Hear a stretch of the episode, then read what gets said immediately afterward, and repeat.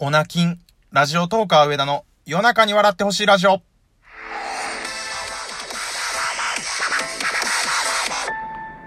どうもこんばんは、ラジオトーカー上田です。今回が記念すべき40回目の放送になります。えーっとですね、久しぶりに下ネタ会にしたいと思います。タイトルコールにもあった通り、オナキンについて今日は喋りたいと思います。オナキン、えー、オナニーを禁ずることについて話したいと思うんですけれども、皆さん、どれくらいの頻度で普段されてますか？オナニーを。オナニー、マスターベーションを。夜の自主練を。言い方変えても一緒か。まあまあまあ、オナニーで統一しましょうか。えー、っと、なんでこの話を今回しようと思ったのかというと、遡ること一週間ぐらい前に、僕の友達に彼女ができまして、で、そいつは全然モテないやつなんですよ。多分僕の知る限りやと、もう数年間、彼女がいないやつだったんですけど、そいつに、まあ最近彼女ができたと。で、なんかいろいろ話を、うーん、聞いたんですけど、多分これが彼女できた一番の理由ちゃうんかなっていうのが、そいつがオナキンを始めたことなんですね。なんか、もう週1とか、下手したら月に1、2回しかしないようになったみたいで、いや、もともとどれぐらいの頻度でやってた人がそうなったのかわからないんですけど、で、そいつ自身も言ってたのは、そのオナニーを禁ずる、まあ回数を減らすことによって、その、なんかよく言われたりする都市伝説的なやつなんですけど、こう、男性のなんかモテるホルモンみたいなのが、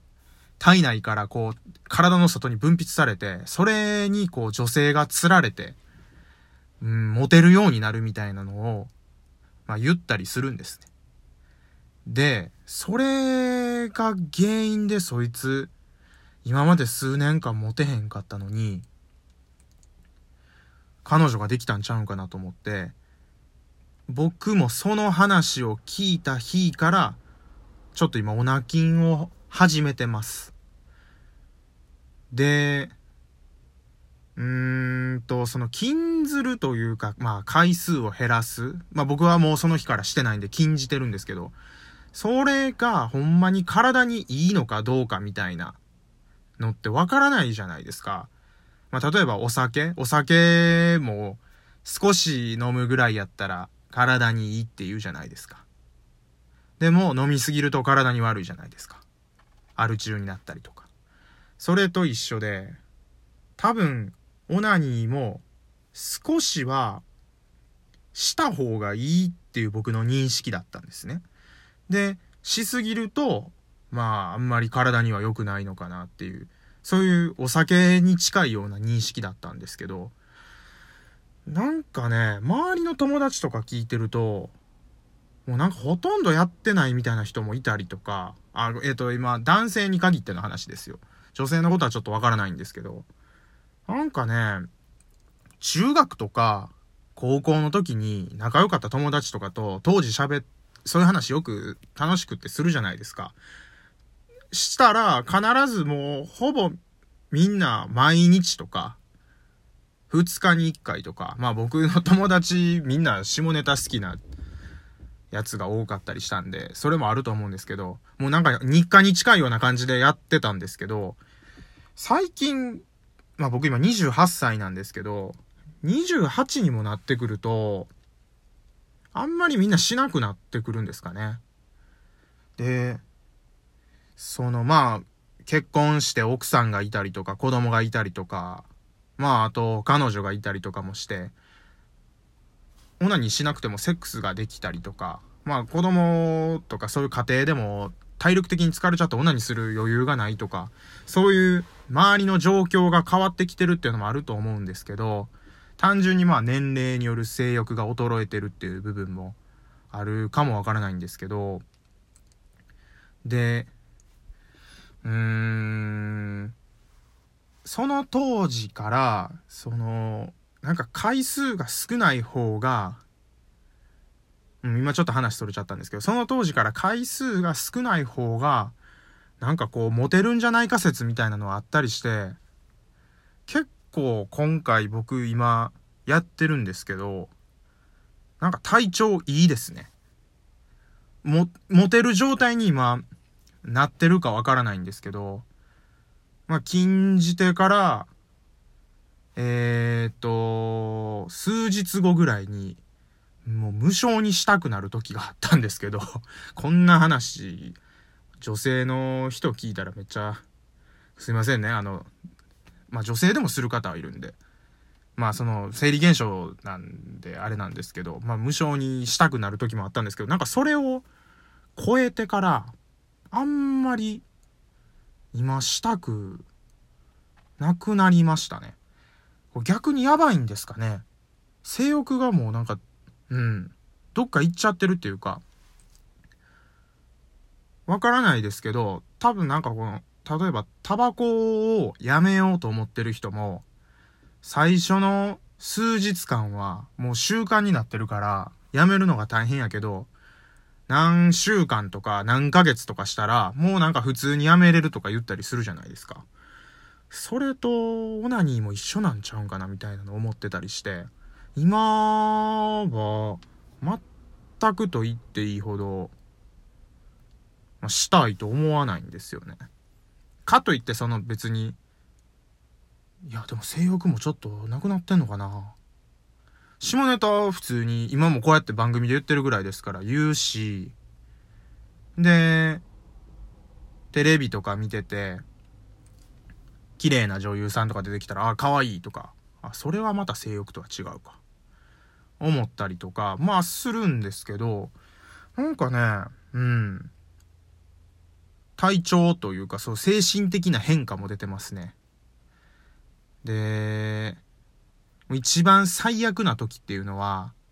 休みの日とかに、朝の11時ぐらいまで寝てて起きて、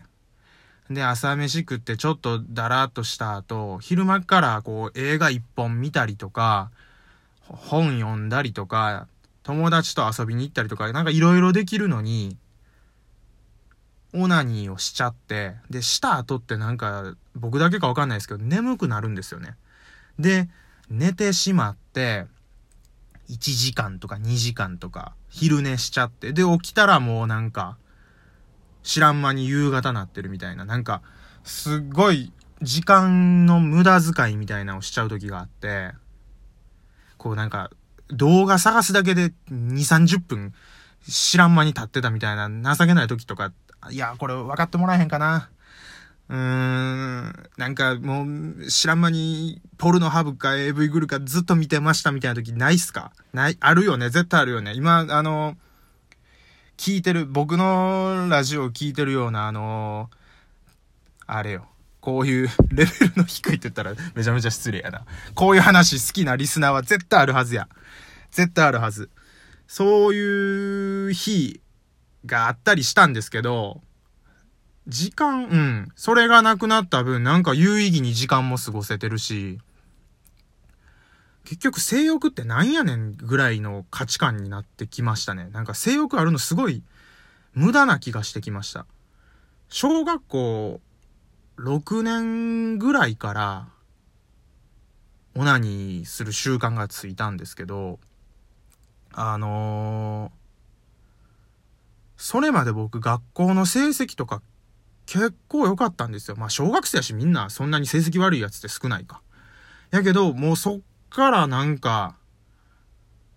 こう、家帰って宿題とかも、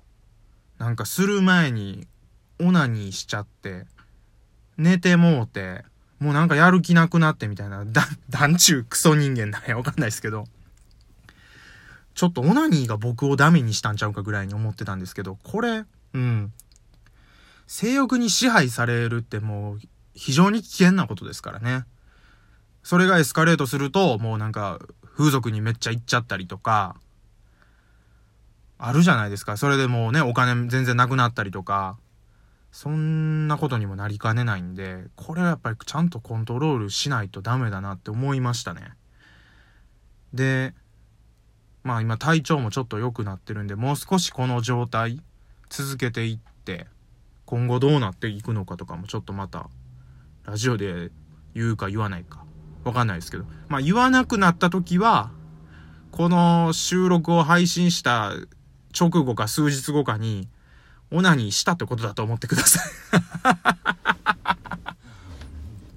すぐもうしてたらね、こんな話これ以上禁じてないからもう、その話できひんからあれなんですけど。まあ多分、もう一回話まとめますと、その友達はオナニーを禁じたことによって、彼女ができたっていう仮説が立てられるぐらい、禁じるとこう、精神面とか、まああと目に見えないホルモンみたいなのもほんまにあるんかもしれません。まああの、した方がいいっていう意見もあるんですけどね。することによってこうね、なんか体の巡りが良くなるみたいな話も聞いたことありますし、ちょっと一概には言えないんで、あの、医学的根拠なしに今全くなしに言ってるんで、えー、っと、そこら辺はあの、ある程度分かった上で聞いてもらえたらなと思うんですけど、まあ、その、男性も、まあ女性も、あの、関係してくる話にはなると思うんですけど、改めて、オナニーと、その、日常生活みたいなのを、一つこう、違った角度というか目線から考えてみることで、こう、日々の生活に何か活かせるんじゃないかなっていうふうに思いました。こんな話で記念すべき40回目いいのかわかりませんが、お相手は、ラジオトーカー上田でした。ありがとうございました。